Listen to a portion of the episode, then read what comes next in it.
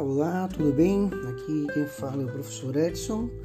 Vamos iniciar hoje uma série de podcasts é, falando sobre como agir e reagir é, frente aos impactos da Covid-19. Hoje com a parte 1. Eu sou o professor Edson e vamos hoje verificar é, a importância de como uh, encarar esse momento de epidemia de uma forma é, otimista, mas fundamentalmente realista. Muito bem, nessa primeira parte do, desse podcast, é, nós vamos estar refletindo um pouco sobre o que de fato está acontecendo em relação ao Covid-19. Né? É, um aspecto primeiro que nós temos que perceber é que o comportamento em que os, os países, os estados, né, é, se organizam para trabalhar as questões de epidemia tem nos últimos anos é, mudado consideravelmente. Essa em específico, que iniciou praticamente lá em setembro, outubro, na China, né? E se espalhou por todo o mundo, e aqui uh, as primeiras ações é, e atitudes de tentativa da não proliferação né, foi o uso do processo de isolamento social. Né? Em alguns lugares, é, por volta de 15 dias, um isolamento total, em outros, parcial. O fato, sem entrarmos aqui em muitos detalhes, é que esse isolamento ele cria uma ruptura no tempo e uma ruptura no ritmo e na dinâmica cotidiana, seja das organizações, seja das pessoas, das famílias. E essa quebra, essa interrupção abrupta, nos primeiros dias pode até parecer tranquilos, né? Algumas pessoas até gostaram, né? No entanto, passado um período, isso acaba tendo um efeito não muito agradável. O, os estudos sobre esse campo, e eu mesmo fiz uma, um levantamento, uma pesquisa que iniciou em março, e eu estou terminando ainda de tabular ela agora até junho, mostra que um dos principais aspectos que o processo de isolamento social causa é a questão do tédio. O que é o tédio? O tédio exatamente é o principal sintoma da, parada, a, da paralisação abrupta, né? aquela coisa disruptiva que rompe né? rápido assim, sem aviso prévio. E o tédio ele tem um, um grande problema. O que, que ele faz?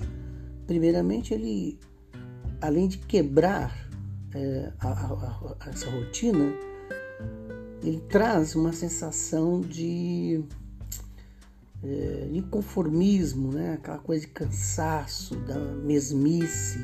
E aí as pessoas começam a tentar matar o tempo ou se distrair. Né? E nisso, o que, que vai acontecer?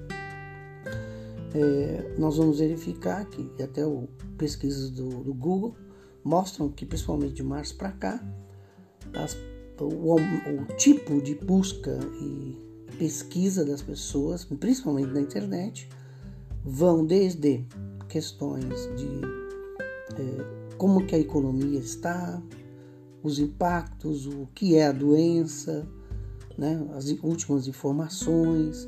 Isso vai causando o quê? Né? Geralmente, e a maior parte das informações não são positivas. As informações são extremamente negativas. Palavras, imagens, né, gestos, tudo isso vai afetando a percepção e a mente das pessoas.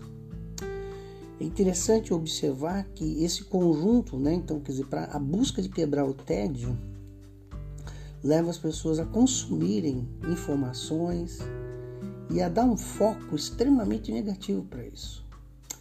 É, tem um neurocientista espanhol, Mariano Sigman, ele escreveu um livro chamado A Vida Secreta da Mente. É muito interessante é, um aspecto que os estudos de neurociência mostram é que é, todas as coisas, tanto positivas como negativas, elas deixam marcas no nosso cérebro, né? Seja um carinho, uma palavra, uma imagem, né? Cada experiência da vida ela deixa como se fosse um fragmento, uma marca no nosso cérebro. E essa marca, segundo esse neurocientista, né, ela modifica é, o modo, principalmente, com que é, as pessoas vão é, processando né, o, as experiências que elas vão tendo, portanto, é, a geração de pensamentos, sentimentos e de emoções. E o que, que isso faz? Isso cria é, uma interferência saudável no que diz respeito ao modo como a gente vai se relacionar com as pessoas e com a gente mesmo. Portanto, vai mexer profundamente com os anseios, desejos e sonhos. E nisso, em grande medida, esse autor, o Mariana Sigman, afirma uma questão extremamente importante é que todos esses elementos criam é, esses elementos, esses fatores externos principalmente, né, é, cria uma modificação no cérebro.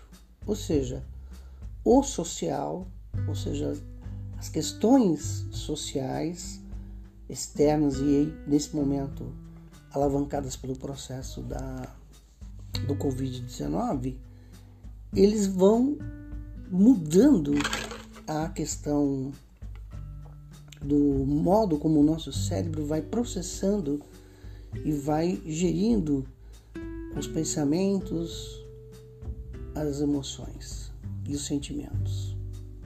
Portanto, enquanto seres sociais, essas questões vão definindo o nosso modo de ser. E isso é extremamente complicado, porque como nós vamos perceber, a questão do tédio ela vai gerar um outro processo, né? E que se não tomarmos um devido cuidado nesse momento, o que, que nós vamos fazer? Nós vamos gerar um processo de adoecimento psíquico, físico e, quando não, é, um, todo um impacto social. É, um neurocirurgião, é, neurocientista médico, psiquiatra é, vienense chamado Viktor Frankl criou uh, uma psicoterapia é, que desde a década de 20 do século passado vinha trabalhando essas questões, né? principalmente quando o Viktor Frankl trabalha a questão da do tédio ele vai discutir uma questão interessante que é a chamada é, neurose coletiva. Né? O que é essa neurose coletiva? A palavra neurose hoje já não se usa muito, né? poderia se colocar aí como transtorno, né? uma doença psíquica tal. Mas eu vou utilizar o termo neurose, que é o original do Frank. E o Frankl coloca uma coisa interessante, que a neurose coletiva, portanto, ela é provocada é, por elementos que são comuns a, uma, a um momento histórico, um momento efetivo. Ele até usa o termo espírito da época, né? para dizer assim, algo né, muito marcante que não afeta um grupo somente de pessoas, mas várias pessoas. E é interessante notar né, que o tédio é um dos principais elementos que vão levar, né, ou seja, a busca de preencher esse tédio leva a, a aprofundar um dos grandes males que é, Frankl já desde a década de 20 já chamava atenção, que é o vazio existencial. E que é o vazio existencial? Diferente do que Freud é, defendia, e inclusive Freud era contemporâneo, eram da mesma cidade que, que Frankl, e Frankl fez parte do grupo psicanalítico de Freud no início, Freud dizia que o ser humano é movido pelo desejo, pelo prazer. Né? E Frankl, Frankl foi contrário a isso. Né? Ele, ao contrário, ele defendia que o ser humano, na verdade, era movido pela busca de dar sentido à sua existência. Daí que ele criou logoterapia, logo, sentido no, sentido na, na língua no, no, grego, né? E terapia, então, no caso, a terapia do sentido, né? Lembrando que terapia é cura, então, portanto, seria cura pelo sentido. E é interessante que o vazio existencial é que leva exatamente a detectar a falta de um sentido, que por sua vez leva a uma dificuldade de enfrentar as questões, é, principalmente de maior impacto ou de tragédia na vida humana. Né? Frank, eu gosto muito de citar uma frase do filósofo Nietzsche, que dizia que quem tem um porquê consegue enfrentar qualquer como. E isso é muito relevante. No caso do, do que Frank defendia da neurose é, coletiva, ele dizia que ela impacta é, em gerar algumas atitudes extremamente nocivas e que nós percebemos, podemos perceber no contexto que está acontecendo hoje. O isolamento social criou um processo de confinamento das pessoas. Externamente, gerou um processo de paralisação das empresas. Muitas empresas estão falindo, muitas empresas estão com dificuldade de manter o seu quadro né, de funcionários, porque a produção parou, não se compra, não se produz. Muitos trabalhadores, pessoas trabalham é, praticamente como diaristas, dependem, por exemplo, de ganhar o seu, é, o seu o seu salário é um salário específico ali para o ganho, né? Então, interrompendo assim, não tem uma reserva, não tem como se, se é, é, dar manutenção às coisas básicas da vida. E isso vai gerar, em grande medida, é, um processo que não é isolado, ele é bem global e coletivo. E aí entra uma questão interessante. Frank aponta quatro é, aspectos que caracterizam essa neurose coletiva. A primeira é a atitude provisória perante a existência humana. As pessoas começam a perder a perspectiva de projetar as coisas, né? se concentram muito só na calamidade. E aí começam a deixar meio que a vida seguir uma certa deriva. A segunda seria uma atitude fatalista perante a vida, ou seja, o foco é tão grande só nas questões pavorosas que aí tudo se transforma fatal, até as coisas mínimas, e não, a pessoa não consegue ver outras possibilidades. A terceira é o pensamento coletivista, ou seja, começa-se a ter a pessoa se agarrar a certos pensamentos coletivistas, via de regra negativos. É, Frankel ele viveu um período muito conturbado, né? tanto quando criança, os efeitos da Primeira Guerra Mundial, e depois, quando adulto, é, já formado, já reconhecido mundialmente, por ser judeu, quando Hitler invade a Áustria, ele e toda a família são presos em campos de concentração. Né? Então ele sabe o que é, é a questão da crise, muitas vezes de um comportamento, às vezes de desespero, as pessoas ficam à mercê é, de se envolverem com pensamentos coletivistas que são, na sua verdade, é, autoritários e, e totalitários, né? como é, vimos os regimes é, socialistas, nazistas e, e comunistas né? e fascistas. E por fim, o fanatismo, né? que é uma consequência do coletivismo, onde não só religiões, mas partidos políticos, posturas é, extremamente é, unilaterais, radicais, né, levam a posturas a perder de vista né, a possibilidade de encontrar uma solução mais saudável para todo esse processo. por fim, o Frankel vai desenvolver também a partir disso é, que essas quatro características levam as pessoas a terem também atitudes e um comportamento extremamente é, é, ruim, né? não saudável, né? e que nós vamos perceber é, estão acontecendo de fato aqui, né? nesse momento. Entre essas é, atitudes assim nocivas, né? É, Frankl destaca quatro. Né? O desejo exagerado de evitar algo, né? a luta exagerada contra alguma coisa, segundo, né?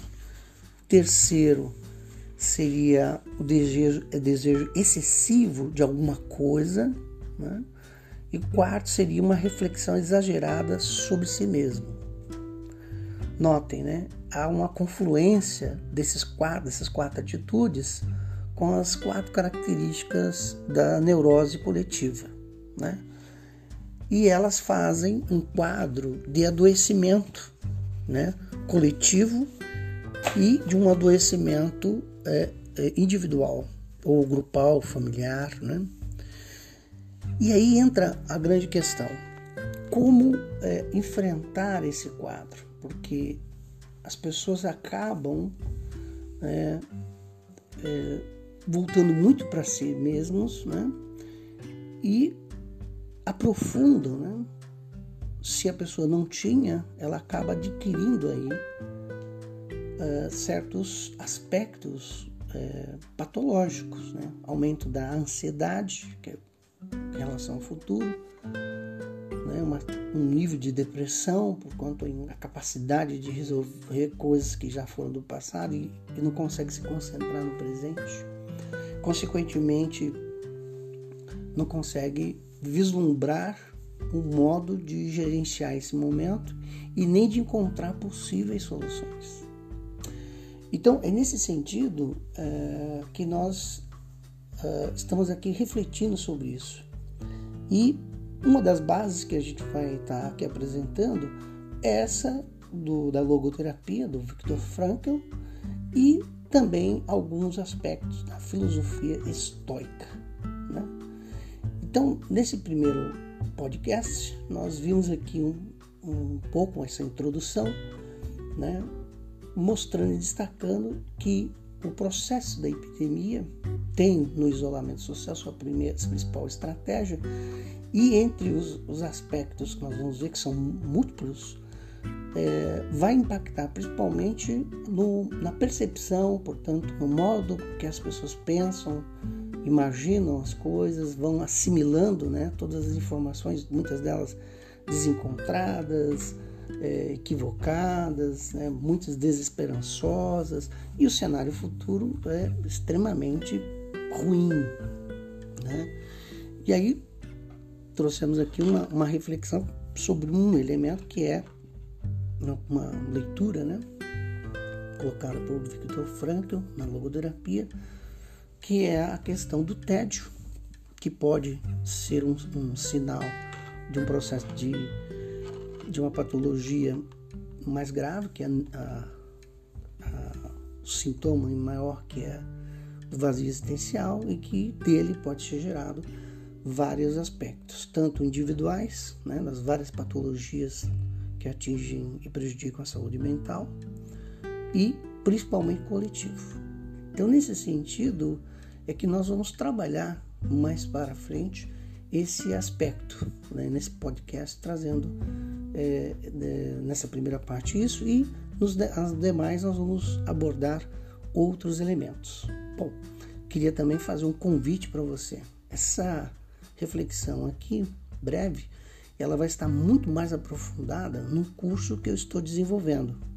Exatamente o curso como, é, como agir e reagir no, é, no enfrentamento do impacto do Covid-19. Depois você vai receber um, um, link aqui, procure se inteirar né, e faça o curso. No curso eu vou aprofundar muito mais isso e nele nós vamos trabalhar algumas estratégias que vem da logoterapia e da filosofia estoica, tá bom?